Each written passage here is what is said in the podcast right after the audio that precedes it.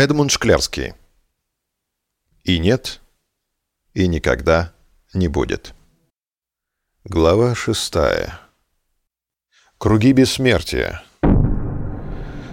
О, если бы волею случая или же волею кого-нибудь можно было остановить все это. Если бы глоток яда или лезвие ножа несли избавление. Тогда каждая старуха знала бы, как поступить с этими драгоценными предметами. Не раздумывая, она вонзила бы себе в грудь холодную сталь.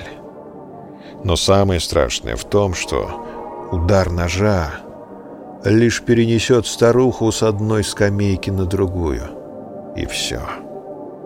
А дальше уже на другой скамейке старуха с тем же выражением лица, как порыва ветра будет ждать следующего переселения.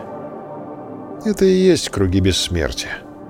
Поэтому так яростно завидуют старухи траве, листьям и всему тому, что может раствориться, исчезнуть навсегда.